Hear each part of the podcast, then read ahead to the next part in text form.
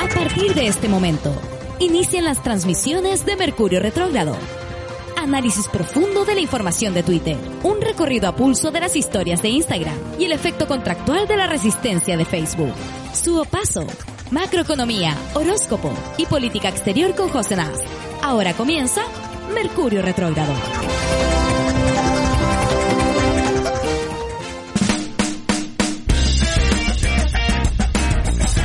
Hola, buenos días. Tengo un compañero de trabajo, bueno, ex compañero de trabajo, que todos los días cuando nos quería hablar por algo nos hablaba y nos decía, muy buenas y grandes tardes, compañero, estimado compañero de trabajo. Me acerco a usted cordialmente para preguntarle esta duda que tengo. Y yo les vengo a decir que yo estoy aquí cordialmente hablándoles porque su paso salió a la feria, tuvo que ducharse y venir corriendo porque le tocó y eh, llegó tarde. Llegó tarde como la maldición José Nas, pero, Llegué tarde a mi propia casa. pero llegaste tarde a tu casa y me parece insólito y yo la voy a despedir. Ya, bueno, Esta despedida. pero con goce de sueldo. Con, no, sin ¿Con finiquito. goce o sin goce? Sin goce. Sin goce, sin finiquito, sin nada, porque ahora estamos con la ley de protección a las empresas, así que, nada, que te vaya bien. Fuiste. No, no, no. Eh, aquí estamos ya con la subopaso, ya se encontró sus calzoncillos. La gente que le estaba acompañando por el vivo de Instagram eh, estaba súper atenta a la búsqueda de calzoncillos de la sub y ya la encontró. Lo encontramos. Oye, no tenemos tantas sillas. Ah, ahí está. Bueno. Oye, qué gusto poder hacer este programa de radio en calzones. Me gusta porque no, no es necesario, eh, no es necesario vestirse más, no es necesario eh, tanto más. Yo igual me bañé, eh, lo hice por ustedes igual, porque este pelo ya no, no, no tiene control. Tú cachai que mucha gente no se está cortando el pelo, es una de las pandemias de- del último tiempo, porque llamar a una persona que venga a cortarte el pelo o ir directamente con todo el toqueteo que hay en la peluquería, con todo el manoseo que hay que, que te Olvídalo. hablan al oído, que te cortan ahí, Olvídalo, que te olvídalo. lavan no. el pelo. Eso no, eso no, no, yo, yo no, yo no quiero ni siquiera pedir comida a domicilio, o sea, es como, es como una condena a muerte. Oye, y a mí me pasa... Oye, que estamos guapas. ¿Te gusta? Es que cuando nos bañamos es otro... Bueno, yo no me bañé. pero te queda bien. Te queda bien la... Es que este pel es como el pelo desordenado, como de, ay, es que me desbalté y me puse frente al espejo, me queda bien. Te queda bien. Mira la, la Virginia también me acompañó a la feria. Ahí quedó. La Virginia está raja durmiendo. Nos ale- dice la gente que le alegramos su cuarentena y me alegra mucho que le alegremos la cuarentena porque ¿quién nos alegra la cuarentena a nosotras? ¿Cachai que cuando todavía no se acababa el mundo y yo iba a la peluquería, típico que en las peluquerías me cobraban precio mujer. O sea, me cobraban por vagina. Y a las mujeres les cobran más caro el corte de pelo que a los varones. No sé por qué. Me gustaría que los auditores nos, me expliquen sus teorías por qué a los varones les cortan el pelo y les cobran más barato. Entonces, a la mujer más caro. ¿Será porque al weón le importa un pico si le queda como el hoyo? ¿Será porque, eh, total, todos se cortan como, como Paco? Yo creo que tiene que ver con cuánto estás dispuesto a gastar. Y los hombres están menos dispuestos a gastar en un corte de pelo que una mujer. Entonces se aprovechan de que las mujeres, eh, bueno, yo nunca he sido mucho de ir a peluquería, así que no puedo hablar mucho, pero eh, cuando yo me imagino cuando las mujeres van a la peluquería están dispuestas a gastar 20 lucas, 30 lucas, incluso 100 lucas por un buen teñido. Entonces me imagino que el mercado implica que... el mercado operando, pero Operando, yo, pues, la pero yo no estoy dispuesta y además tengo un corte de pelo muy de caballero, muy de caballero con su, con la barba, voy con la barba corta, voy, voy con el pelo lavadito, voy con poca caspa y aún así me cobran como mujer y encuentro que no deberían hacer esa distinción. Entonces No, he tenido que buscar peluquerías que no me discriminen por vagina. Y que me cobren lo mismo que le cobrarían a cualquier huevón que tiene mi corte de pelo. ¿Y cuánto se están cobrando su...? Depende, es que yo nunca pagaría mucha plata por un corte de pelo. Mira, la gente dice, en teoría es porque tienen mayor trabajo porque tienen diferentes terminaciones. Pero yo uso, mira, mira el pelo que uso yo. ¿De a dónde? Sí, pero ¿cómo va a ser menos trabajo el pelo de hombres si hay hombres que se ponen cualquier detalle y se pasan las líneas y los rapados y ellos igual les van a cobrar 5 lucas, po? Si no hemos ido a comprado, eh, no, ¿Ah? no hemos ido a, a cortar el pelo a los colombianos y también pasa lo mismo. Sí, 8 lucas si eres mujer, 6 lucas si eres varón. Y el mismo, y yo uso el mismo degradé y toda la cuestión. Así que ahora me estoy cortando el pelo sola, filo. Y bueno, están quedando ciertos desastres. Igual te corté el pelo a ti, te quedó precioso. A mí- tengo que hacer un ajuste. No, sí le, le queda súper bien el pelo a la Su. Y hay gente que nos está ya recomendando sus emprendimientos de peluquería. Yo creo que manden su empresa. Si es que usted no va ¿Sabe a qué? cobrarnos más por tener vagina, por favor envíenos su, eh, su, su, su Instagram por, y- por Instagram. Y nosotros le hacemos publicidad porque necesitamos gente que no esté cobrando más por ser mujeres. O llámenos, eh, mándenos sus audios. ¿A qué número? Al más 569 75 111 852. y envíenos todo emprendimiento que usted tenga. Entonces usted nos manda un audio, nos dice de qué se trata su emprendimiento brevemente y nos dice cuál es su red social para que lo busque. Pero imagínate nos llegan 30. Es que yo creo que esto debería ser como un factor X, como un Shark Tank. Como que la gente nos Eh, mande puras palabras en inglés, no entiendo nada. Que la gente nos mande su emprendimiento y nos explique por qué tenemos que publicarlo. Bueno, porque estamos en una crisis económica la más grande del, del siglo XX, Ah, sí, del es siglo XXI. Estamos en una crisis económica que hace 100 años no vivíamos y nosotros nos apañamos. Sí, es verdad. Yo yo me puse muy capitalista para mis cosas. Así soy yo, como, Mira, como buena que- cuica. Dice que le llaman el impuesto rosa cobrar más a productos destinados a mujeres, maricones. Pero nunca echaba eso, como por ejemplo que las depiladoras, la, esas máquinas para depilar, eh, que son rosadas, de hecho, las de mujeres son muy evidentes, son más caras que las de ¿Sabéis qué me hombres. desdigo? No debía haber dicho maricones, debía haber dicho heterosexuales de la perra. Esos malditos heterosexuales. No, espérate, no debía haber dicho perra. de la perra. Heterosexuales del perro. No, No, los, los perros tampoco. Heterosexuales de Mañalich. Eso me gusta, eso es un buen... Así es que cuesta insultar también. No es fácil de insultar hoy en día No. porque uno tiene que ir deconstruyendo todo, la, todo el patriarcado que tiene encima. Todo cambia cada segundo. Heterosexuales de Mañalich, podríamos Ese decir. weón de Boris. Hijo de Mañalich, le podríamos decir a alguien ahora que en vez de hijo de puta, en vez de hijo de perra, en vez de hijo de todas esas cosas que siempre aluden a las mujeres, vamos a insultar con hijo de piñera. Y ese como, no te pongáis mariconcito, no te pongáis borixito. No te pongáis body. Eso sí, y Boric cambia cada segundo porque además a Boric ahora como que estoy tratando de encontrar la noticia original en la que él dice eh, a las autoridades hay que hacerle caso en momento de crisis, lo cual podemos discutirlo, pero eh, además eh, lo que más sale en las noticias, como para tapar lo que dijo, es eh, que defendió, o sea, perdón, eh, acusó a Onofre Jarpa de toda su, su maldi- maldi- eh, violación a los derechos humanos porque Alaman lo había defendido, o sea, estaba hablando de que era como un gran, gran hombre que había perdido la patria y Boric ahí salió a... A ver, ¿qué le dijo. Boric? Boric le dijo, o sea, perdón, no, hablemos primero de lo que dijo Alaman. Alaman dijo que eh, fue un gran ser político y servidor público. Lideró junto a Patricio Elwin la oposición a la unidad popular. Es malditos comunistas. No, eso fue mío. Colaboró a evitar la guerra con Argentina como embajador en Buenos Aires y fue clave para la transición democrática. Un Eso grande. dijo, eso dijo Alamán. Y ahora eh, estamos hablando de Boric. Harpa, que fue una de las víctimas del COVID, aunque no lo dejen así, porque yo creo que no lo están dejando en las listas de fallecidos por COVID. No, que claramente. Porque él no. tenía COVID y murió, pero nadie ha dicho que murió por COVID. Sí, ahora que como hay como unas distintas categorías de muerte por COVID, como que moriste por el COVID o moriste contagiado con el COVID. No sé si, ojalá que estén entrando en la lista de muertes porque si no, realmente estamos en eh, 1984. Oye, eh, lee por favor lo que dijo Brick. Boric no aguantó, porque Boric no aguantó. No, si no aguantó. Estaba así, que vomitaba, que se le salía, se le salía, a ver, con profundo pesar nos unimos en sensible fallecimiento.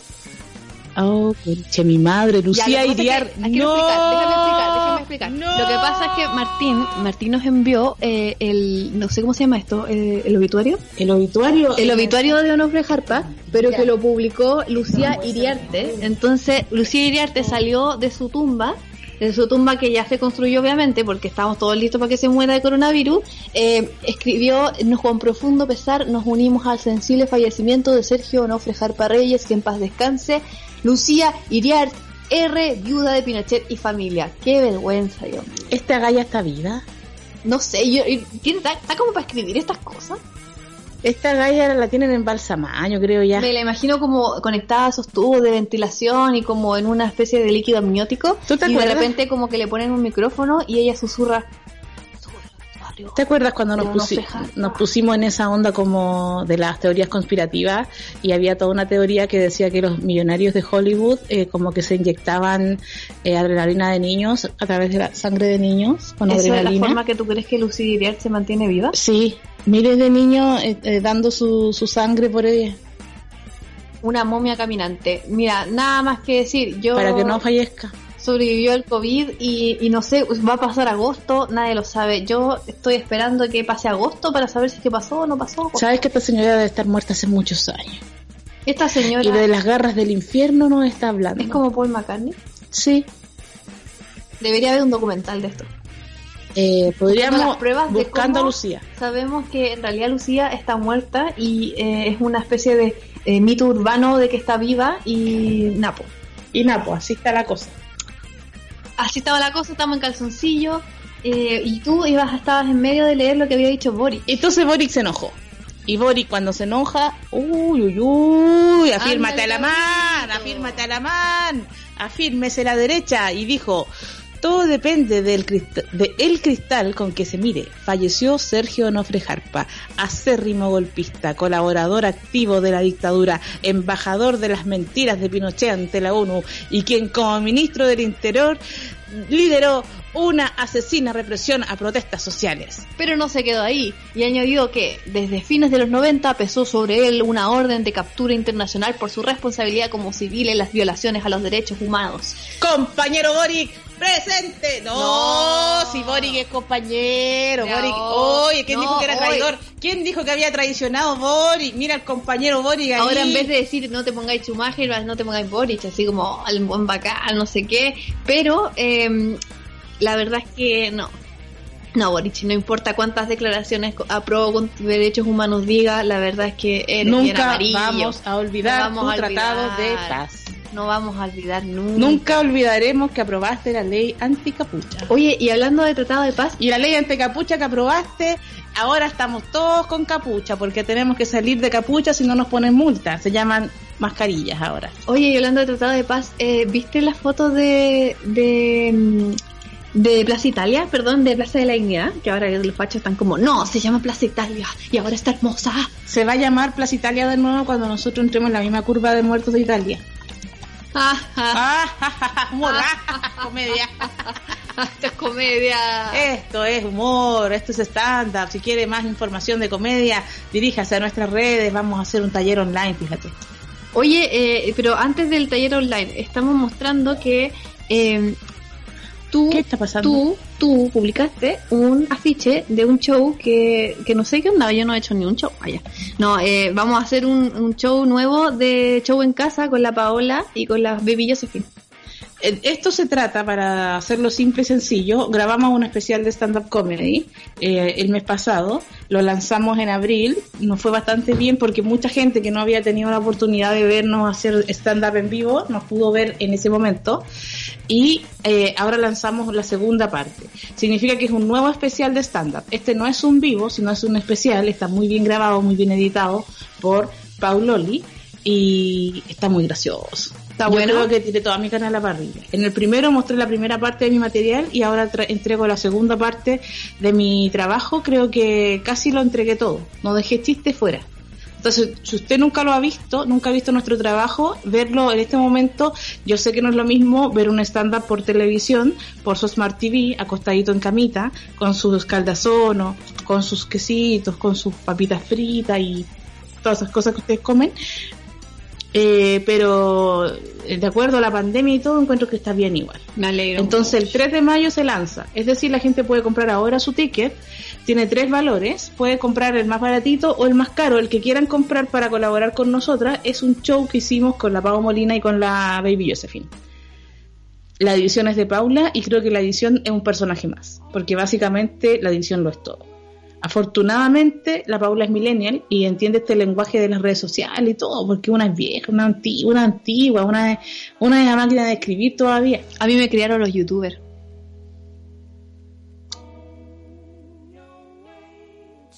No sé si es positivo o negativo. Dime tú. Oye, pero ahora es positivo, po, por fin sirven todas mis habilidades de nerd que en verdad todo el mundo se burló de mí cuando era pequeña. Una pequeña niña. Em, Sigue siendo un poco pequeña niña. ¿Y qué más? ¿Qué otro anuncio tenemos que hacer?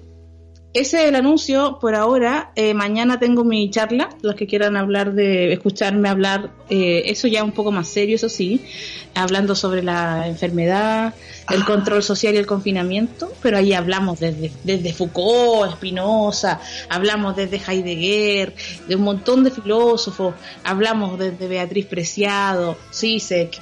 Vamos a hacer una charla que eso sí es, es un poco más serio, pero vamos a hablar de, de la contingencia, pero a un nivel más profundo, no como ahora que hablamos hablamos mostrando los calzoncillos. ¿Y es Yo necesario, esa charla, ¿es necesario saber de todos esos autores para escucharla? Justamente la idea es que vamos a hablar de una forma no academicista, eh, no llena de, de conceptos muy complejos que ustedes hayan tenido que leer toda la historia de la filosofía para entender. Lo bajamos para que ustedes puedan entender eh, a un nivel básico las operaciones que estamos viviendo en esta crisis, que es una de las crisis más grandes que se han visto en los últimos 100 años a nivel social, político, económico, sanitario, filosófico y creo que incluso podría ser el cambio de un modelo económico. Entonces hab- hablamos de eso, pero de una forma un poco más sencilla para personas que no se han leído a toda la modernidad pues, y a la Yo me inscribo de cabeza. Si usted se quiere inscribir en esta charla, eh, me manda un mail o me escribe por redes sociales, se, se inscribe y nos conectamos mañana a las 7. Increíble. Yo lo encuentro estupendo. Y además vamos a subir esa, ese video de la charla que se llama nuestro ciclo de charlas K, que le estamos llamando. Queremos seguir haciendo más. Eh, lo vamos a subir al Patreon de Ni Tan Sola. Ni Tan Sola tiene Patreon. Bueno, este es el nada que ver con Mercurio Retrogrado, pero igual quiero pasar el anuncio. Em, ¿De qué quiere hablar Susana hoy, este día hermoso? De lo otro que quiero hablar es de que se está muriendo Kim Jong-un. No puedo llamar Kim Jong-un. ¿Por qué me, se me ve el poto? Ya, sácame la cámara. No te pones pantalones, Su. Ya no Me te pones nunca pantalones. Nunca se pone pantalones y yo no sé qué hacer porque trato de decirle, tienes que ser persona. Aunque estemos en cuarentena hay que ser persona.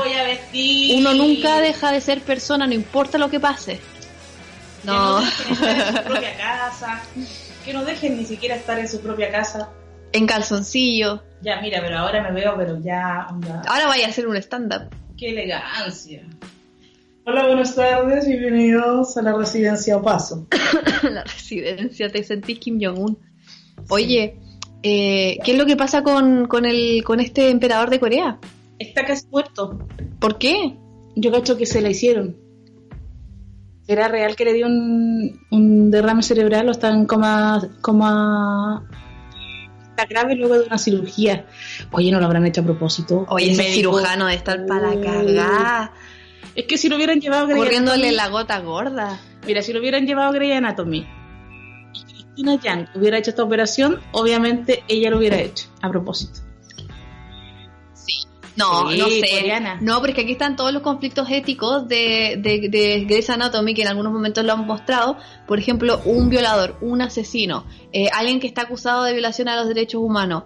Eh, ellos han tenido que operarlos en la serie Grey's Anatomy y este, todo el capítulo es alrededor de la discusión sobre si es ético o no es ético salvarle la vida a alguien que ha asesinado personas, a alguien que ha violado personas o que es un peligro público.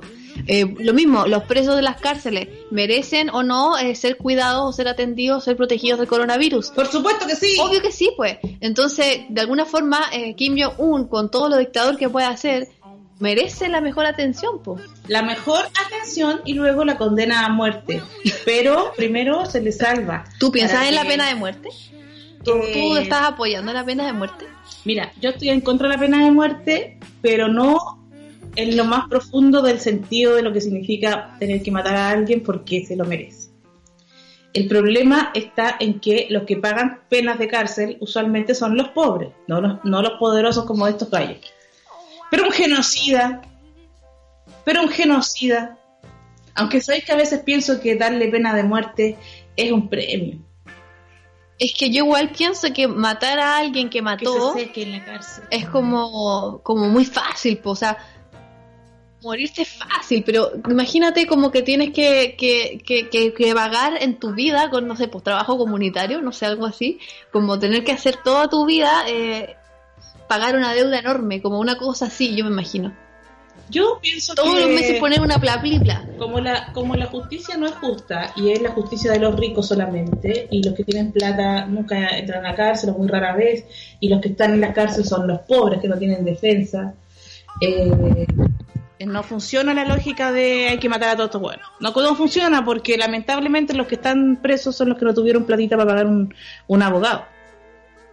O no tenían poder. O no pudieron comprarse jueces. Pero si viviéramos en otro planeta, yo igual, ¿sabes que Yo en todo caso no soy nada de pacifista. Yo encuentro que hay gente que merece la muerte. Pero la, que la gente está diciendo que te pongáis como unos refajos con blonda. No sé, no sé, pero la palabra blonda me hace pico. ¿Quiere que me ponga unos calzones con blonda? Sí. Es que ese nivel de fantasía erótica que tienen estos... No pueden más contigo, no pueden más. Eh, si quieren pueden concentrarse en el tema que estamos hablando, que es súper importante, que se trata de la vida y la ética de los presos, eh, presos, no solo los presos, los presos políticos, pero también los presos por derechos humanos, pero también los presos que están eh, por este tema de Corea del Norte. Este gallo está, este gallo es un genocida. Es un genocida. Bueno, los presos de Punta Peuco también pedían lo mismo. Ahora, yo igual pienso que Punta Peuco es como un hotel. Es un hotel. Que se vayan a la Penny. Eh, o sea, en Punta Peuco más me interesa liberar a los presos de la cárcel de Puente Alto que a los de Punta Peuco para que vivan, para que estén libres de COVID, porque en realidad ellos sí que son un peligro en sus casas. Pero mira qué castigo más grande. Y además viven como en hoteles, pues. Pero estos viejos que vivan, que vivan, que vivan, que lleguen, que vean llegar la dictadura gay, que vean que vean cómo derrocamos la, la, la, dictadura de Pinochet cuando cambiamos la constitución. Que vivan, que vivan y que nunca dejen de vivir. Esa va a ser su condena. Aunque estén en esa cárcel privilegiada con canchas de tenis y todo, que vivan hasta que ya no se pueda más. Que sigan ahí conscientes, viendo cómo cambiamos el mundo. Está bien. Eh, Oye, te, apoyo, te apoyo, eh, pero ¿por qué este gallo será así, el Kim? Pero Kim Jong-un se va a morir, no se va a morir, dicen los rumores que sí. Que lo dejen ahí conectado. Le decíamos la muerte a Lucía igual. Siempre le Mira, ella, ya tiene cómplice. Cómplice de... Ella es la amante fascista. la señora con plata que se, con que se casó este guaso, este guaso puto de Pinocho. El otro día leía un tuit que decía, oye, pero ¿quién estudió el liceo público? A ver, la lista, Camila Vallejos, de esta lista, uno solamente estudió el liceo público. La lista decía Camila Vallejos, Boric, eh, este otro bueno, Jojo Jackson, Gonzalo Winter, Mañalich, y todos como, sí, Mañalich, el único que verdaderamente es del pueblo, obviamente eran fachos, pero el único que verdaderamente es del pueblo es Mañalich. Y esto del como el guaso que llega a gobernar me llama mucho la atención, esta, esta figura. Piñera no es guaso, Piñera es, un, aristócrata. No, un aristócrata. Es un roto con plata. ¿Piñera? Sí, claro, pues ese es el gran conflicto que tiene la UDI con Piñera. Que este gallo plató, pero un roto. No élite, este gallo. ¿Él no creció en cuna de oro? ¿En cuna de oro? O sea, era un clase media su familia, pero ellos se transformaron en los grandes empresarios que, que, instalaron el modelo, su hermano especialmente. José. Porque este Piñera que nos gobierna es el más tonto de, todos los Piñeras. Porque hasta, hasta todos los otros eran más talentosos hasta el negro Piñera tiene su, su maldad. Claro, porque después de todo lo que ha pasado, uno pone en tutela de juicio, ¿quién es más huevón? ¿El negro o Tatán. Y ahí uno se da cuenta que al final el negro era menos hueón que, que Tatán. Porque Tatán va a terminar, ¿cómo va a terminar como terminan los dictadores? Eso nomás voy a decir. En el hospital. Em, bueno, bueno. y hoy en noticias menos como para que nos venga a perseguir la PDI. Em, ay, ¿Qué quieres contar? No, que veo pura lecera. Bueno, oye, supiste que apareció, te quiero contar una noticia diferente a lo que ya estamos hablando. Eh, ¿Supiste que apareció un, un huemul? ¿Era un huemul el que apareció ahí por Freire, camino en el desvío que hay que hacer para ir a Villarrica? A ver, búscalo aquí en Google. No, no puedo hacer eso, pero eh, ¿será eso? ¿Será que lo viste tú o no? No sé. ¿Viste que apareció un huemul? ¿O, o era, no ¿qué que era? ¿Qué son esos bichos que tienen una, una cosas grandes. Sí, Huemul, dice Martín. Era un Huemul. Em, yo quería comentar lo de la Manuel Infante, porque hemos discutido de eso y yo me quedé con la lengua mordida. Eh, porque queríamos hablar de esto, la invitamos a la Manuela, eh, ella prefirió guardarse, nos comentó, porque queríamos comentar de, de los dichos. Eh, Manuel Infante es una directora de teatro que ha hecho lo que se llama el teatro no antropocéntrico, ella le llama así, eh, porque en el fondo es como un teatro que está orientado a, o, relatos, por no decir exactamente por teatro, pero es como la historia, el, todo el contenido de su obra, su, la experiencia de ver esto, es como orientado no al humano, sino que para eh, el universo, digamos, como para las plantas, animales. No es que sea ecologista, solo es un concepto filosófico. Y em, ella decía que esto de que el teatro ahora podría ser por Zoom o de que podíamos estar haciendo como este entretenimiento digital eh, o el arte digital eh, es como una entregarse piernas abiertas al capitalismo eh, sin preguntárselo dos veces. No dice que pueda ser malo, no dice que puede ser un problema, sino que es como un fenómeno que sin duda explica que el capitalismo esté tan eh, arriesgado, porque el capitalismo se aprovecha de todas las oportunidades que tiene para meterse en todos los rincones. Es cierto que el capitalismo saca provecho, inventado o no, de esta pandemia. O sea, no sabemos si eh, el capitalismo inventó esta pandemia o si realmente eh, nació de forma natural, digamos, mutó de forma natural en ese murciélago, pero sí sabemos que el capitalismo sí se ha aprovechado de esto. Ahora, ¿qué podemos hacer? los artistas o qué podemos hacer las personas que nos dedicamos a la vida eh, de forma independiente o también la persona que tiene que trabajar todos los días. Tenemos que sobrevivir. Cuando está la carne pudriéndose, cuando tenemos hambre, es porque ahí todas las teorías se van a la crista. Yo creo que ese es como lo más, lo más heavy de todo. Que no importa como cuánto eh, queramos reflexionar filosóficamente sobre lo que está pasando, sobre el, este capitalismo acérrimo, al final estamos todos los días tratando de sobrevivir. Hoy es el Día de la Creatividad, nos dice F. Trigo. Oye, con el Día de la Creatividad te diría, ¿cómo puede haber un teatro hecho por seres humanos que no sea antropocéntrico? Sí, y también está ese punto. Yo, en verdad no lo había pensado así, yo había entendido que es como una intención de, darle un ojo al mundo no antropocéntrico, pero el ojo eh, desde ti. Pero claro, es imposible que nuestra subjetividad eh, vea algo más allá de lo humano. Es como que un cuico haga cosas no cuicas. Pero sí podemos imaginarlo. Yo puedo como cuica imaginar cómo sería un mundo en el que la hegemonía no esté en, mi crecimiento, en mi, ¿cachai? Como mis opciones no sean todo. Pero para que no fuera antropocéntrico, por ejemplo, si yo hiciera esa obra de teatro, ¿cómo se llama? Eh, Estado vegetal. Eh, si las plantas hicieran esa obra, podría yo entender que no es antropocéntrico, las plantas están expresándose. Pero acá siempre estamos estamos mirando esta historia, esta historia, ¿cierto? Del estado vegetal a través de la mirada de los humanos, que son los que hablan, dialogan, interpretan a las plantas, pero desde sí, desde su pues, siempre va a ser así. corporalidad y de cómo ellos se imaginan que serían las plantas. Es como cuando este, este autor de, ¿cómo se llama? El que hizo esta obra de teatro con puras niñas chicas, ah, sobre Marco su Layera. Marco Layera. Marco Layera, así se llama, ¿no? Él hace una obra de teatro con puras cabras chicas hablando de sexualidad, pero ese era el director, es un hombre heterosexual, eh, o sea, perdón, no sé si es heterosexual, pero por lo menos me parece que es cisgénero, hombre, medianamente clase mediero, eh, en lo que puede ser clase mediero un artista, ¿cierto?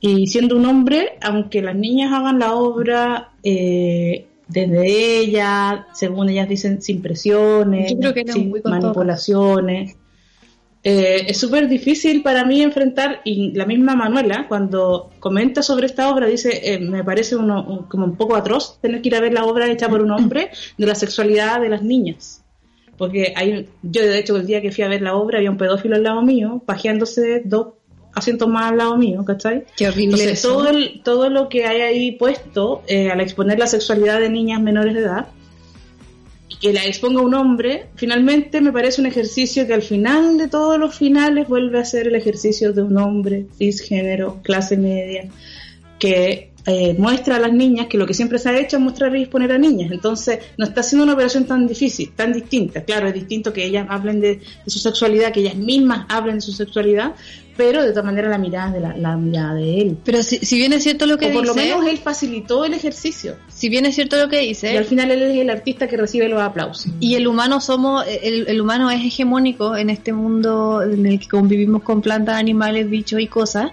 Eh, sin embargo, eh, lo que ella intenta hacer, entiendo yo, es como rescatar ese discurso, no como tratando de, hablar por ellos, aunque sí, literalmente lo hace en estado vegetal, si pone una planta y habla por ella, pero eh, de alguna forma eh, preguntarnos como de qué forma estamos conviviendo con las otras especies en nuestro planeta, eh, supongo que es el, el, leitmotiv de, de ese tipo de obras. A mí me encanta la Manuela Infante, me encanta su trabajo.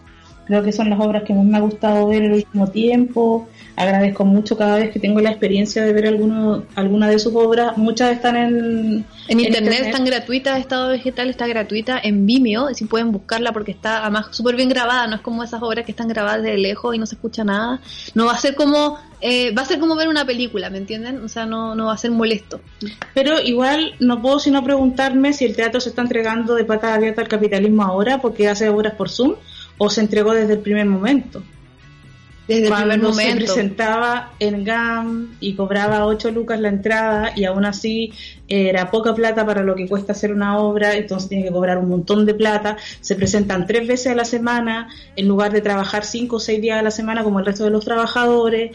Entonces las obras son más caras y porque claro, los artistas son súper especiales, entonces ellos no pueden trabajar ocho horas diarias. No, pero eh, trabajan ocho, o sea, un, un, actor no trabaja desde el día que se presenta, pues trabaja todos los días anteriores. Bueno, pues... Tú misma sabes porque vas a tener que estar actor en una obra. Eh, no sé si eso va, se va a realizar. Y los que no hacen eso, se, y los que no hacen eso de, de, de, presentar la obra tres días a la semana y que pudieran presentar las seis y cobrar la mitad del precio del ticket, eh, tampoco presentan gratuito. Eh, ella, ella pero ni lo por público paso, eso es por público, porque juntas más gente en un solo día que en dos. No van a las poblaciones. No hacen trabajo y, y los que los otros que eh, postulan a fondos del Estado para poder trabajar, igual están postulando a fondos que salen del capitalismo. Yo creo que la intención de ese artículo de la Manuela sí es decir eh, maldito capitalismo. ¿Tú decís que los actores no, podrían presentar la obra seis días a la semana? Yo creo que... la, y cobrar la mitad de precio. Yo creo que la intención de la Manuela no es decir, es decir maldito capitalismo y no es decir... Eh, ay, yo he hecho siempre, eh, ahora yo no voy a hacer trato con su porque si no, eh, yo voy a ser una capitalista yo creo que eh, está consciente de que estamos sumergidos y que esto es como eh, muy evidencia cómo el capitalismo se ha metido en cada rincón de nosotros y por eso nos hacen hacer el teletrabajo y por eso nos hacen eh, estar en este como en la mitad de una pandemia pero sin dejar de trabajar. Y de hecho vamos a tratar de sacar la cuarentena lo máximo posible porque en realidad mucha gente no puede hacer teletrabajo así que eh, el capitalismo va a hacer que nos adaptemos a esta pandemia y que logremos estar eh, sobreviviendo. La obra de las plantas se llama estado vegetal. No es que no se pueda hacer lo que tú dices lo que no, no es que no se pueda hacer una obra todos los días de la semana pero y, un precio que puedan pagar una persona que gana el mínimo. Eso significa más dinero, primero que nada. Significa más dinero porque tienes que pagarle el arriendo a la sala más días. Significa más plata porque si tienes, por ejemplo, una hora en la que te comes un pollo entero, vas a tener que comprar ese pollo entero más veces. Y también estamos hablando de capitalismo entonces. Y también mercado. Sí, pues obviamente, obviamente. Entonces nos empezó consume el mercado. Y eso es lo que estoy diciendo, que Manuela no creo que esté diciendo, eh, uy, ahora que estamos así, están todos capitalistas. Yo creo que está diciendo, el capitalismo eh, se está haciendo más evidente ahora que se está aprovechando de la pandemia para que nunca dejemos de producir, porque no importa lo que pase, nunca vamos a dejar de producir. No podemos estar en nuestras casas en cuarentena tranquilos eh, pensando que no vamos a tener que pagar las cuentas porque el Estado provee. Porque eso solamente lo pueden pensar los que tienen sus cuentas resueltas, que son los que tienen plata. Pero eso no es cierto porque tú también lo pensaste antes. ¿Cómo? Tú también pensaste, puta, maldito capitalismo, que hace que el teletrabajo sea la principal forma en la que podamos seguir produciendo, porque si no, si dejamos de producir, nadie nos va a venir a salvar. Porque si no somos productivos, el papá Estado no va a venir tampoco. Pero es que yo soy pobre, pues siempre he tenido que trabajar para pagar la cuenta. Nunca nadie me ha regalado la plata. Nunca alguien ha trabajado por mí para que yo tenga plata, para que yo no trabaje y me dedique a crear, ¿cachai? Yo siempre he tenido que pagar las cuentas porque soy pobre. Pero eh, por eso tengo conciencia de que nunca puedo dejar de trabajar, porque si yo no trabajo no como. Entonces, y eso es algo que los burgueses, que suelen ser los que hacen el arte, son los que tienen la plata, no, no todos, obviamente, hay un montón de gente pobre que hace arte y vive en pésimas condiciones, pero también la gente que se puede dar el lujo de decir voy a hacer esta obra y no voy a cobrar nada y no es por ganar plata, sino que es por crear. Sí, no, eso también. Eso solo lo puedes hacer si alguien te está pasando la plata para pagar el arriendo. Eso es un discurso, claro, que es como que viene desde ese lugar cómodo de estar sentado en tu casa y decir como, pucha, ¿qué puedo hacer para apoyar al mundo? Es difícil que uno con tiempo, trabajando todos los días a ocho horas diarias, te preguntes qué puedes hacer para apoyar al mundo. Lo que sí puedes hacer es... Eh, o sea, lo que me refiero es que lo que aquí está una discusión sobre estado de bienestar o no, digamos. O sea, pero tú igual apoyas ese estado de bienestar o no? El que pensar que como alguien, el Estado debería, por ejemplo, eh, cancelar las cuentas. Yo creo que del agua a la luz. todos los capitalismos el estado de bienestar es mejor que el neoliberal. Pero creo que el capitalismo hay que terminarlo. Se está terminando ahora pero no conocemos otra organización excepto la esclavista y la feudal. Entonces, hasta el momento dentro del capitalismo sí es menos malo el Estado keynesiano, obviamente. ¿Y no piensas que eh, ese, ese discurso de decir como, puta, ¿por qué no poder estar en cuarentena sin producir, sin sentir culpa? Eh, es una forma de decir, eh, maldito capitalismo. Debería es creo que lo que hace que uno no deje de trabajar no, no necesariamente es la culpa eh, sobre, en las clases medias acomodadas Pero hay mucho de culpa. Hay mucho de culpa de como que no sabemos vivir sin producir, sin hacer cosas. Eh, no sabemos estar quietos, no sabemos estar sin trabajar y producir algo. Estar en proyectos, siempre nos inventamos proyectos, no podemos estar en nada, ¿cachai? Como que siempre... Pero eso ya, pero eso es como gente súper acomodada. El resto de nosotros decimos, chucha, este mes pague el arriendo, pero el otro mes no me alcanza, tengo que vender algo, voy a tener que salir de Uber, voy a hacer corner shop, voy a vender un show de stand-up, voy a hacer algo, ¿cachai? Pero no es porque yo esté imposibilitada de simplemente existir como una planta y sentir el cosmos, ¿cachai? No es que yo no, quiera estar así, sino que si yo hago eso, eh, quedamos sin casa rápidamente porque no voy a tener plata para pagar el arriendo. Entonces, esa pregunta, como creo que estamos eh, es, una pregunta siempre de, clase igual. En todo caso, al margen de eso, yo encuentro que tiene razón la Manuela, pero no en el pero es la pregunta equivocada. porque no empezó, el teatro no se entregó al capitalismo ahora, se entregó al capitalismo al principio. Que solamente los cuicos pueden ir a ver teatro, porque tienen plata para pagar esa entrada. Incluso se, se, sugiere que los pobres no van a entender, que no quieren ir a verlo. Cuando tú haces un show gratuito, por ejemplo, cuando hacía, yo me acuerdo la primera vez que fui al teatro, y había como teatro, la Florida hacía como un festival de teatro. Y Hablemos del festival en Tepola, que se hace gratuito en Pudahuel todos los años. Yo ah, iba y habían fila desde las 2 de la tarde, la weá abrían la puerta a las 8 de la noche y hacíamos fila como por 7 horas para entrar, porque era gratis, y tenía que llegar, si no, no quedaba ahí afuera, ¿cachai? Y éramos todos pobres y no teníamos cómo pagar la entrada y así yo vi eh, yo vi la negra estera así yo vi Nemesio Pelado así haciendo una fila de cuatro, cinco, seis horas para poder entrar ese es el gran psicoteatro donde espere sí vi, vi grandes obras y las vi gratis pero para poder verla tuve que forzarme y esperar que fuera verano y que fuera ese festival gratuito que se hacía una vez al año, ¿cachai? Porque yo no tenía plata para ir al teatro. Y, eran filas eternas, entonces no podemos decir que la gente pobre no quiere ir a ver teatro o no lo va a entender. Lo que pasa es que no tenemos tiempo, no tenemos, no conocemos que existe, no tenemos la plata para pagar la entrada, eh, no es parte de nuestro hábitus tampoco ir, ir a ver un espectáculo cultural una vez a la semana, una vez al mes, no tenemos ese hábito porque estamos en una maquinaria de trabajo macabra. Entonces, yo le encuentro toda la razón a la Manuela en lo que dice, en esto de que el teatro se entregó al capitalismo, pero no ahora que estamos en Zoom, sino que mucho antes. Esa es la única que me gustaría haberle preguntado a ella, porque anda a saber que me responde algo y me deja una pieza. Pero es que tal vez ella tampoco se atreve como a tocar el tema de clase, porque ella desde la clase eh, no tiene, ni, o sea, es muy privilegiada. Entonces es muy difícil que logre hablar de eso eh, sin cagarla, ¿cachai? Yo creo que también teme eso.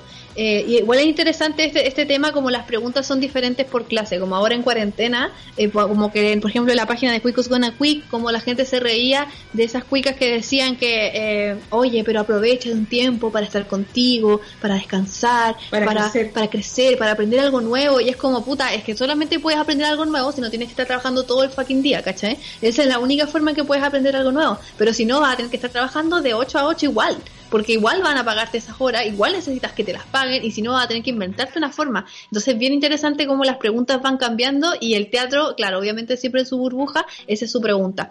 Claro, yo digo la palabra culpa y yo que soy cuica, entonces estoy acostumbrada a sentir culpa cuica. Eh, en cambio, tú me hablas de sobrevivir y es interesante que esos weas choquen porque eh, eso es lo que está pasando ahora, eso es lo que estamos viendo ahora en redes sociales, que es como la gran y democrática bola de masa que podemos conversar, ¿cachai? Como... como yo me junto con la Pamolina, que somos las dos comediantes pobres que yo conozco más, que trabajamos juntas y que somos pobres, eh, nosotros nos preguntamos cómo vamos a pagar el arriendo, que es distinta la pregunta de cómo nos vamos a reír cuando la gente se está muriendo o cuando estamos en una crisis profunda donde hay inequidad y el gobierno eh, muestra su cara más atroz y el capitalismo neoliberal muestra su cara más, más macabra, que es como Bolsonaro llamando a romper cuarentena. O, entonces, hay, y nosotros no es que no nos hagamos esas preguntas, sino que tenemos que hacernos las preguntas al mismo tiempo que estamos parando la olla. No podemos, eh, como. Como siempre, malabares. Sí, y cuando yo voy a pedir trabajo, por ejemplo, a un call center, porque no tengo otra opción para hacer teletrabajo, si yo ahora tengo que vender mascarillas o si yo ahora yo, yo he pensado, te, he hecho la propuesta, cuando te, cuando esta crisis siga eh, avanzando de aquí a dos meses hagamos más, un negocio. hagamos un negocio y te digo, vamos nosotras a comprarle la comida a la gente porque no podemos meternos en Corner Shop porque también Corner Shop es una empresa gigante que te, que te quita mucha plata y que solamente los cuicos pueden pagar con tarjeta de crédito. Vamos a comprar nosotros a los almacenes, hagamos un almacén a domicilio, no sé, inventemos. O sea, yo estoy pensando todo el rato en qué chiste voy a hacer sobre el coronavirus y al mismo tiempo estoy pensando qué voy a hacer para pagar el arriendo. No puedo pensar esas cosas de manera diferente. Eh, tengo que pensar la junta. Si me queda energía, pues, seré creativa, pero si no me queda energía, eh, voy a tener que trabajar nomás y arriesgar la vida, ¿cachai? Y esa pregunta está ahora todo el tiempo presente en las clases menos que no tenemos plata ahorrada, que no tenemos plata para vivir uno, dos o tres meses de cuarentena. Aquí eh, nos comenta, yo no fijo cualquiera, nos dice, muchas veces hay horas que se muestran gratis y la gente no va. Es como cuando hay un taller gratis y se nota mucha gente y después no van. Yo tengo la experiencia de haber hecho el taller de teatro de Entepola, de haber eh, sido como tallerista y lo interesante era que mucha gente lo tomaba, mucho, mucha gente como que formaba compañías a raíz de eso y luego los veranos se presentaban en el teatro de Pudahuel, en el Teatro Municipal de Pudahuel, que es un anfiteatro Em, eh, que no tiene nada, o sea, no tiene ningún recurso de nada, y ellos todos los años postulan a fondos y así hacen los gastos de publicidad, los gastos de los guardias, los gastos de, equipos, todo eso, tremendas parrillas de luces, tremendos equipos de sonido. Y se presentan las mismas compañías que todo el año han estado trabajando y además traen compañías de teatro internacional. Entonces ha sido un gran esfuerzo hacerlo. La gente va, pero por ejemplo, cuando eh, estamos en, eh, ahora que no tuvieron tanta plata para hacer publicidad, resulta que la gente no fue tanto y estaba casi vacío el anfiteatro. Eso fue igual hace, hace el 2019 que yo estuve, este año 2020 no estuve porque estuve trabajando con la SU, entonces, por ejemplo, no, podía trabajar en eso, se llama Entepola, eh, que se encuentra en Encuentro Internacional de Teatro Popular. Yo me gustaba harto esa iniciativa, pero claro, es difícil que, que, o sea, para llegar a mucha gente, claro, hubo que gastar mucho en publicidad. El Gran Circo Teatro, eh, si bien no tiene que gastar tanto en publicidad porque igual es bien conocido, entonces basta que la gente diga cómo está el, eh, está el teatro, la, cómo, cómo, hacía, cómo te enterabas tú de, del, Gran Circo Teatro estaba mostrando una obra gratis y tenían que ir a buscar tu entrada. ¿Cómo lo hacías? O sea, es que también yo creo que tiene que ver con un trabajo muy profundo porque es verdad que las personas estamos en la maquinaria capitalista, aunque tú seas la que trabaja en el mall, tú seas la secretaria de un culiao y seas la secretaria, no sé, el otro día pensaba en el peor trabajo, ser secretaria de un contador, oh, conchetumare, la weá fome. Esa persona eh, primero nos ha enterado que hay un, que hay un, no, necesariamente sabe que hay un evento que es un, que es gratuito o hay un taller que es gratuito, eso a lo mejor no, esa información no llega a ella. ¿Cierto? Por ejemplo, eso pasa mucho en las universidades. La gente cuica es la que postula las becas porque sabe que existen las becas. O la gente clase media postula las becas. Pero la gente pobre, pobre, no tiene ni idea ni siquiera que existen esas becas. Entonces no son los que más postulan a la beca. Y es fuerte eso en la universidad. Te lo digo yo que estudié con beca y que yo me tuve que enterar eh, y me costó un montón acceder y además hay unos formularios, un montón de cosas que yo como pobre que no tenía internet no, tenía acceso. Y no tenía tiempo No sabía que había eso, ¿cachai? No, no conocía. Los cuicos son los que más saben de beca y, y- y por eso postulan y ganan, porque los pobres no están postulando en masa, ¿cachai? También pasa, estoy generalizando obviamente, siempre hay cuicos que no postulan a beca y hay pobres que sí postularon, ya eh, entiendo eso, pero estamos generalizando. Y también si tú nunca has tenido la experiencia de ir a ver un espectáculo en vivo, de teatro, eh, de, de comedia, de música, de danza, de lo que sea, ¿cachai? Nunca vas a los teatros, nunca vas a los museos, nunca vas a las galerías, nunca vas a los lanzamientos de los libros, ¿cachai? Si tú nunca has hecho eso porque nunca has visto a nadie hacer eso en tu familia, ni tus amigos, ni nada, probablemente aunque te digan mañana hay una obra gratis en la esquina, en el teatro de aquí de la esquina, que no cachaba que existía, a lo mejor no se te va a ocurrir ir, porque no tenías idea que esa cuestión era una experiencia que, que podría ser bacán. Y a lo mejor incluso vas a ir, no va a ser la weá más bacán porque uno va a ver muchas películas y no todas les gustan, y uno lee muchos libros y no todos son bacanes. Entonces te quedaste con la idea de que fue fome, ¿cachai? Pero no es que tú seas estúpido o que el, el trabajo que se hace gratuito es malo, sino que, puta, yo no yo veo muchas series y no todas me gustan, ¿cachai? Entonces, como no es una, un hábitus, no está en la cultura cotidiana de todas las personas, habitualmente vamos a ir a ver teatro. Y van a ver un montón de cosas que no te gustan y un montón de cosas que sí te gustan y a ti te van a gustar unas que a mí no. Y eso no es parte de nuestra cotidianidad. Probablemente, aunque yo le diga, te invito a mi stand-up gratis, no vaya a ir porque no sabéis lo que es stand-up. Claro, y no te puede ser que. Dino Gordillo y no te gusta tanto, entonces no vaya a ir, ¿cachai? Por ejemplo, es como lo que nos dice eh, esta persona en el Instagram que se llama Valentina Benforado, que dice que es, cree que es una suma de cosas. La, gen- la entrada al cine es súper cara, Sí. a veces más cara que una obra de teatro. Sí. Y la gente paga igual y dan una parrilla muy mala de películas gringas de acción y toda la gente las ve. Y claro, Sí. eso tiene que ver con cuánto con la cultura, o sea, también la oferta de películas en el cine es amplia. Horrenda. Pero claro, el cine el cine arte, por ejemplo, si hay una película de cine arte, a lo mejor es súper buena, pero tú no la, común corriente de la gente no la va a pagar para ver porque prefiere ver Rápido y Furioso 1000 que ya sabe que le va a gustar. Pero no sé si es que prefiere ver Rápido y Furioso o en realidad tienes Rápido y Furioso en inglés, Rápido y Furioso 3D, Rápido y Furioso en español, Rápido y Furioso en 4D y tienes una sola película chilena que está en el horario de la tarde, pero no el de la noche, sino que el de la después de almuerzo y después tienes una de terror y una de niños. Sí. Entonces termináis viendo Rápido y Furioso, pero no estoy segura si esa persona en verdad ama ver Rápido y Furioso No o solamente es la del horario. Y también le ponemos esos apellidos, ¿no? Como el cine arte, ¿cachai? Como Claro. que eso hace que ya inmediatamente entienda que hay un cine y un cine arte, y hay un cine que es mierda y otro que es el arte, como si el teatro, el cine comercial no fuera también un arte, Claro. o solo el arte no es como divertido, hacemos todas esas cosas que están en nuestro, como en nuestros usos cotidianos que hacen que dejemos fuera a miles de personas de la, de la, como de una alta cultura, ¿cachai? De hecho, eh, es es verdad, la palabra prefieren es como súper delicada en el punto capitalista porque no podemos hablar de preferir algo cuando las ofertas que te están dando están mediadas por una cultura del mercado. Oye, vamos a nuestro audio. Espérate, La que al- alguien quiere decir algo más sobre que este la tema. gente debe estar en llamas. Yo Yo, estoy no- en llamas. yo ¿Alguien también. está en llamas? ¿Alguien más está en llamas? Yo no fui, fue cualquiera nos dice, encuentro que acá en Santiago siempre se quejan de que falta cultura y hay estas actividades gratuitas, también por parte parte por las ganas de la persona. Yo en un tiempo avisaba todas las actividades gratis y los compas no querían ir. No creo que la gente prefiera ver Rápido y Furioso, sino que el capitalismo te dice qué consumir y qué no, lo que hablábamos recién. Y la no fui cualquiera, no fue cualquiera, nos dice de, de nuevo, no por plata, solo no querían ir porque no les gustaba ir a ver obras, música, muestras de pinturas. Pero yo creo que tiene que ver con lo que hablábamos recién, o sea, como me avisan de caleta de actividades gratis quizás, pero como que hacerme el tiempo de ir, en vez de, por ejemplo, estar en mi casa y, y no sé, y ver la telenovela que me gusta y que sé que me va a entretener, eh, me, me lo pregunto. Y también el cine, considerando que te dan todas esas ofertas de 3D, 4D, Rápido y Furioso, y películas de terror y de niños, yo digo de, de niño a Marvel, igual, disculpe la falta de respeto, pero que yo todas esas cosas de cosas Pero así son de niños, niño, y están todas esas películas culiadas todo el tiempo y no hay más opciones o muy pocas otras opciones.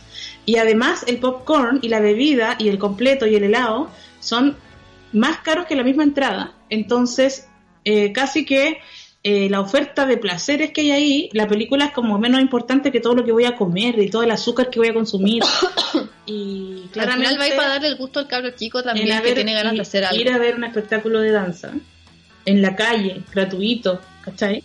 Donde no voy a tener comida eh, con tanta azúcar. A lo mejor voy a tener que estar de pie. yo no sé qué va a pasar, esta gente qué es lo que va a hacer. Si no tengo esa, ese hábito, yo creo que la gente sí, obviamente no elige a lo mejor esa. Además, esos programas como que veíamos de. Yo, a mí me to- tocó la peor época, por ser niña de la dictadura. Entonces, ya cuando salimos de dictadura, hacían un programa como La Cultura Entretenida. ¿cachai? Ay, sí me acuerdo de ese. Entonces la cultura entretenida significa que la otra la verdadera cultura es fome, pero esta es entretenida y es como Como que hay que tratar de convencer a las personas de que puede ser divertido. y la cultura es ir a ver a un huevón que va al campo a ver cómo los campesinos y los pobres cocinan empanadas, ¿cachai? Claro. Eso es cultura entretenida. Y, Claro. sorry, si no me dan ganas, o no quiero comer eso, o ya lo vi una vez, quiero ver otras cosas, pero esa es la cultura entretenida. El resto no es entretenido. Porque cuando tú dices que hay una cultura entretenida, estás diciendo que la mayoría de la otra cultura no es entretenida. O sea, No lo dices literal, ese apellido igual. es un apellido de marketing en el fondo, como para hacerte sentir que la cultura puede ser entretenida. Eh, pero claro, es como, si- ¿qué pasa si das ese apellido a algo que a lo mejor a mí no me parece entretenido? Va a pasar que la gente va a relacionar eso con que, ah, pero es que en verdad entonces si esto es lo que es entretenido para la tele, que es como que define mis gustos, difícil que todo lo demás me vaya a parecer entretenido también. No estoy que- crazy nos dice, en promedio la industria del entretenimiento chileno es bien fome. Lo mismo que hablamos igual Sí. de Yo sé, que mercado. está- yo sé que hay mucha gente opinando, quiero escuchar los audios. Sí, perdón, ahora y sí. ya va a llegar el final, así que tenemos que escucharlo ahora Es verdad, nunca. estamos a cinco minutos.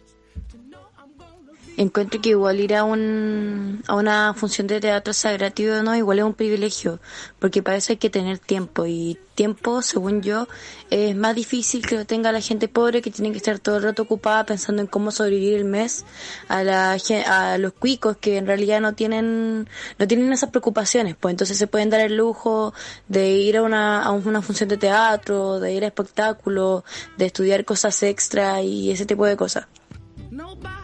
Vamos con el que sigue, estoy totalmente de acuerdo. Su, no, Kim Jong-un sí se mejoró, lo, lo operaron, creo, no sé qué wea pasó, pero ya está mejor. Incluso ya se presentó en weas públicas en Corea. no. Ya empezó Puta a matar gente, ya empezó a matar que, gente, puta. este. Todos los malos, cuando chucha se van a morir? Es que la hierba mala no muere nunca. Vamos con otro audio. Voy a mandar de nuevo el audio porque eh, lo dije mal y eh, tenía la radio muy fuerte de fondo. Me apareció en Facebook eh, cómo hacerse los cortes de los colombianos y súper difícil porque tenéis que tener una máquina súper bacán y como 20 accesorios. Así no se puede. Pero igual podrían intentarlo. Voy a buscarlo y se los voy a mandar. Voy a intentarlo, pues sí. ¿Y por qué no? ¿Hay otro audio o estos eran lo- los tres que teníamos? La, las escucho desde mi trabajo en Puerto Montt y debo decir que yo pago tres lucas por cortarme el pelo. Voy a la peluquería a la que voy desde que era guagua, una peluquería de barro, de barrio. El precio mujer es 3.500 y el precio hombre es 3. Pero la tía me conoce y como siempre voy me cobra 3. Maravilloso, no cambio esa peluquería. Weón, la zorra. Oye, qué barato. Es que los, las regiones son bacanas en ¿Y ese cuesta sentido. tanto encontrar a tu peluquero amigo? Sí, como algo. Pero yo encuentro que nosotras encontramos igual una peluquera amiga. Encontramos una peluquería buena, pero justo quedó del lado de la cuarentena para allá. Sí, ¿verdad? Y después tenemos a la típica Francisca que la pueden encontrar por redes sociales. Es cobra bien barato, va a tu domicilio, te corta el pelo y es seca, te hace cortes de colombiano, como dices tú, cuestiones bonitas y todo. Pues no como lo que tengo yo, porque no la he llamado, porque me da tanto miedo que, que me traigan el COVID. No, sí, yo, yo estoy en la de full cuarentena y yo no salgo ni a misa, oye. Pero eh, llaman a una típica Francisca y te va a cortar el pelo a tu casa y una lesbiana que te corta el pelo, pero como lesbiana. Te va a dejar, tú eres hetero, te va a dejar lesbiana igual. Oye, y hablando de regiones, yo pensaba que la oferta cultural en regiones es lo mismo. Es la misma cuestión, pero peor. Peor, en regiones, conche mi madre. En La ir al Serena. cine en La Serena, weón. sigue, no. sigue habiendo un puro cine y también No. la misma cuestión. Ir al cine en La Serena. Imagínate si yo hiciera stand-up en La Serena. Tendría que presentarme una vez al mes. Oye, ya, un audio más y ya nos, Y nos vamos, porque Dejemos viene la palomosa. po. Dejemos el audio y nos ¿O no? vamos. Viene la palomosa. Hola cabras. Bueno, primero que todo, gracias por existir. Y les cuento que yo vivo mm, eh, en la ruta de Freire a Villarrica, entonces eso creo que eran ciervos. Eh, se le escaparon a un vecino. No sé qué habrá pasado finalmente con... Se le escaparon los ciervos para el monte. Y mm, bueno, tomando esto de que vivo en zona rural, en el campo, les aprovecho de contar de que mm, la ciudad más cercana que tengo yo es Villarrica. Hace unos cinco años más o menos, yo creo, eh, que pusieron acá un, un centro cultural y mm, lo que es bueno porque muestran diversos tipos de arte, pero siempre está vacío. Como yo creo que la, mayor cantidad de personas que he visto ha sido una función de una película, eh, que fueron unas 25 personas, pero normalmente es muy poco el flujo de gente que hay, a excepción del verano, que ahí se puede ver más, más movimiento. Pero eh, una, una más de las cosas que en este país se centraliza eh, también es la cultura. Y acá se realza mucho eso, que hay una falencia tremenda. Las quiero mucho. Totalmente, de hecho eh, hay hartos y amplios y grandes y fáciles de ganar fondos para hacer arte en regiones, pero pasa que uno se los gana, ¿cierto? Eh, hiciste tu teatro en, en, en Frutillar, bueno, Frutillar no, pero hiciste tu teatro en Villa Freire y luego tenéis que ir para allá a hacer las obras, pues, ¿cachai? Y, y tenéis que hacer que la gente quiera ir para allá a hacer las obras y al final es como bien difícil que, que se mantenga, sobre todo en invierno, en el que la gente en Santiago está tratando de sobrevivir también. En verano se llenan todos lados, pero en invierno hay que completar, hay que completar. Eso es todo, chiques. Muchas Nos gracias. vamos.